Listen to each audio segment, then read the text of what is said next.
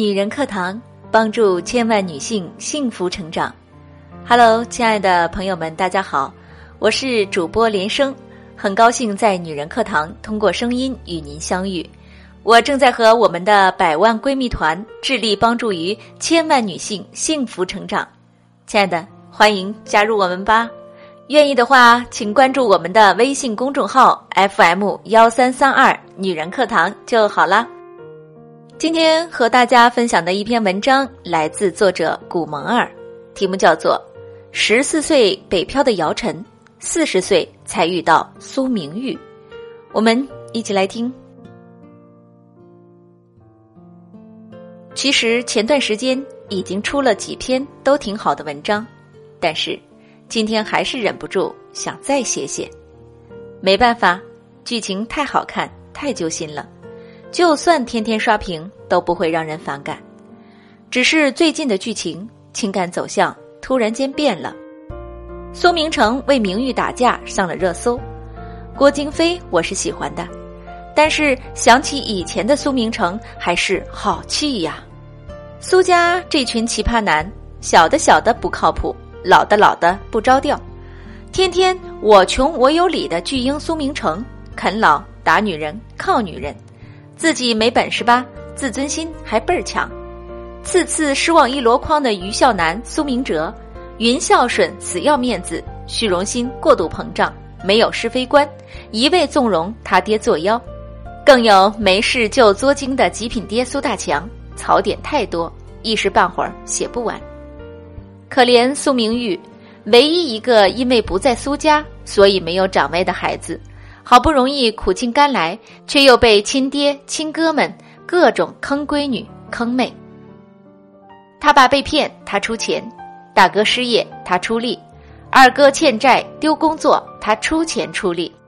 为了满足大哥给爸买房的孝心，先是掏出一百五十万接盘老宅，然后再拿出二十万帮俩哥补齐首付。还有之前大嫂回国，他管吃住。二嫂因自己失误丢掉工作，又是因为他的关系才能升职加薪，家长里短一地鸡毛，每次都是苏明玉凭一己之力兜底，不然苏家早就散了。但换来的却是，有好事的时候没人想到他，甚至说他不是苏家人；遇到出钱出力的事情了，全推给他，并质问你还是不是苏家人。让人看着堵心，恨到牙痒。只有姚晨是剧中唯一的柔软，嘴硬的人心最善，自私的人嘴最甜。沉迷剧情的观众一边心疼着苦情强势却温暖的苏明玉，一边也爱上了把人物特质拿捏很好的姚晨。时隔五年再拍电视剧，姚晨再次用演技证明了自己。弹幕上。每天都有网友 n 加一条的评论，姚晨演这个角色真的是太合适了。苏明玉只有姚晨才能 hold 住，大姚的演技没得说。在此之前，人们对于三十加、四十加的女演员总是有一个标签：中年女星没有市场。都挺好热播后，观众突然发现，只有如今的姚晨才能演出苏明玉，不得不承认。经过岁月沉淀的姚晨，演技却越发精湛，她的经典角色名单上又添了一笔。其实，苏明玉和姚晨是完全不同的两种人生，一个成长在重男轻女的家庭，从小不受待见；一个家里的独生女，从小被捧到手心里。如果非要找到一个相似的地方，那便是他们都早早的离开了家庭。苏明玉十八岁离开家庭之后，完全靠自己在江湖上杀出了一条血路。姚晨更早，十四岁便告别了父母，开始北漂。只不过他们一个是逃离，一个是分别。一个初中二年级的小姑娘，没有学过跳舞，因为老师的一句话：“北京舞蹈学院附中来我们福建招生了，你个子挺高的，要不要考考试试？”之后，他的人生开始出现了转弯。姚晨说：“他想去北京学舞蹈的原因很简单，因为天安门在北京。一九九三年，姚晨考入了北京舞蹈学院学民间舞。对于很多小地方的人来说，北京绝对是梦一样的地方。只是姚晨的梦只有四年，因为他当年是跟着福州舞蹈团的代培班来的北京。来之前与团里签了协议，学成之后要回到福州为团里工作。一九九七年，姚晨回到福州，远离了还没有来得及展开的梦想。在歌舞团当伴舞的日子过了两年，但姚晨不喜欢那样的生活，他决定重新北上。这一次是为了自己的梦想。父亲到处借钱，凑够了十万。帮姚晨付了违约金。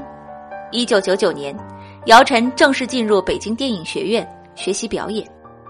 十三幺的主持人许知远曾用一首歌来形容姚晨：“Big Big World，大大的世界里藏着太多人的梦想。”苏明玉曾经向往的世界也在北京，他拼命学习要考清华，无奈被母亲阻断了。二十岁的姚晨在父母的保驾护航下，重新回到了梦开始的地方。演员梦听上去无比亮丽光鲜，现实却是大学四年毕业后就失业了。无事可干的时候，姚晨喜欢去坐地铁，戴上耳机听着王菲的歌，任凭列车一圈一圈往前开。与其说打发时间。不如说无处安放心中的困惑。少小离家，只身来到北京，演艺之路却一波三折。在那段被现实搅得很迷茫的日子里，他想过转行和放弃。可就在他准备学服装设计的时候，接到了尚敬导演的电话。二零零四年，一部八十集的《武林外传》留住了他，一集一千来块钱报酬。对于当时的姚晨来说，简直就是巨款。更让他不敢想的是，两年后电视剧播出，《同福客栈》的几个人一夜爆红。那一年他已经二十七岁，在别人眼中他有些晚成，但姚晨却说自己还没有准备好。那个年代，人们对于喜剧的认知尚浅，觉得拍情景喜剧并不是一件很高级的事情。而当年在北京电影学院，老师们都说他有一张天生适合大银幕的脸，在校期间他演的都是一些很正的角色。用姚晨的话来说，都是端庄大气、上档次的女性。姚晨做梦也没有想到，第二个把她推向顶峰的角色却是《潜伏》中的翠萍，一个朴实、耿直、泼辣的农村妇女。这和他内心文艺女青年的气质大相径庭。渐渐的，他开始被贴上很多和喜剧有关的标签：喜剧新星、女版周星驰。观众对于郭芙蓉和翠萍的喜爱，让姚晨感受到了很大的压力，甚至有一段时间，他开始抵触喜剧。姚晨心里清楚，自己绝对不是什么喜剧天才。他更明白，自己永远不可能像周星驰那样创造出一套全新的戏剧表演体系。喜剧成就了他，也局限了他。他不能继续这样固步自封，于是开始不断尝试各种表演类型，开拓自身表演的其他可能性。转型之路很难，姚晨自己形容简直就是一步一个跟头。但这些，才是姚晨正确的。打开方式。几年之后，他参演了数部电影，《非诚勿扰二》《风暴》《捉妖记》《搜索》《西游伏妖篇》《找到你》等，不算是高产，却每一部都能给观众带来惊喜。尤其是去年上映的电影《找到你》，姚晨在影片中饰演的职场妈妈李杰，得到了很多观众的共鸣。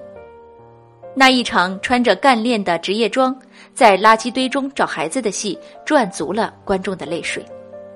人们都说，姚晨演技炸裂，却很少有人知道，为了延续戏中丢失爱女的不安，姚晨坚持四十天不见孩子。一路走来，从郭芙蓉到苏明玉，比起曝光率和报酬，姚晨更珍惜自己的羽翼，不随便接戏。曾有过八个月时间推掉一百多个剧本的记录。一旦接到自己喜欢的剧本，他一定会尽最大努力去演好。在流量为王的时代，姚晨对表演始终怀着敬畏之心。这样的演员，对于一个喜欢追剧但又对质有追求的观众来说，简直就是福利。不用忍受抠图、浮夸、PPT 演技，能完全被角色吸引，沉浸于剧情之中。不用通过标榜只追美剧、日剧来显示自己审美高级，可以理直气壮地说自己最近在追一部国产剧，这种感觉真的很爽。喧闹过后的舞台，最终还是属于好演员们的。如今的姚晨，事业上名利双收，生活中有了一个幸福的家庭，生了两个可爱的孩子，多重的身份给了他更多更细腻的情感体验。无论是对世界的理解，还是对角色的解读，他都到了一个演员最成熟的状态。原以为自己可以摩拳擦掌大干一场的时候，才发现市场上适合自己年龄段的戏却越来越少。他忘了，这些年与时俱增的，除了阅历和演技，还有他的年龄。在一次演讲中，她称自己为中年女演员，面对观众。一个女明星以如此直接、真实的方式，亲手打破了自己完美的光环，承认自己和普通人是一样的。这是姚晨的勇气，更是她的魅力。每个人都会有困惑，尤其是女人，成为妻子，成为母亲，要兼顾自己的事业，同时最好再保持一个好的身材。没有人关心你想不想承担这么多，相反。有一个角色没有做好，就会有人指责你失职。这个世界很喜欢问女性一个问题：你是如何平衡事业、生活与家庭的？这个问题听着很大，但其实很虚。哪有什么平衡？不过是在选择与取舍中尽力做好自己能做的。所有赞美之词的背后，都是每一个女性默默的付出与坚持。即便是姚晨。也不得不在两次怀孕期间忍痛推掉了难得的好剧本，可当她复出的时候，人们却放大她参加活动的照片，说：“看，姚晨胖了，老了。”却没有太多人注意，再次复出的姚晨笑容更加坦率，眼神更加坚定，姿态更加从容。曾经的稚气一点点褪去，由内而外散发着一种成熟女性的味道、魅力。而这些，相对于相貌和皮囊来说，才是岁月给予一个演员最好的馈赠。我成长了，角色也就跟着成长了。同事问我为什么喜欢姚晨，我说因为喜欢她的戏，也因为在她身上看到了一个女人最好的蜕变。人生如戏，《武林外传》中的郭芙蓉，在遇到同福客栈之前。只是郭家大小姐，《潜伏》中的王翠萍，在遇见余则成之前，只是一个不成熟的战士；都挺好中的苏明玉，十八岁之前，只是一个自尊被别人踩在脚下的小女孩。但命运的线紧紧握在自己手里，夹杂着时代、机遇和个人成长与困惑的种种问题，这些人无一不掌控了他们后来的人生，就像。四十岁的姚晨，人生上半场已成为过去，人生下半场才刚刚开启。郭芙蓉留在了那个回不去的年代里，苏明玉是属于二零一九的奇迹。演员姚晨的路还在继续，可期。时隔十三年，从当年的郭芙蓉到如今的苏明玉，再到当下的姚晨。把他们联系到一起的时候，会有一种感慨：关于时间，关于成长，关于蜕变，关于沉淀。而这些不仅仅只是一个明星的故事，其实也和我们每个人有关。或许，多年以后回看苏明玉，就像现在回过头去看郭芙蓉那般，一个曾经喜欢的角色，会让我回想起某个年代的时候，有一种参与感。哭过，笑过，喜欢过，都挺好。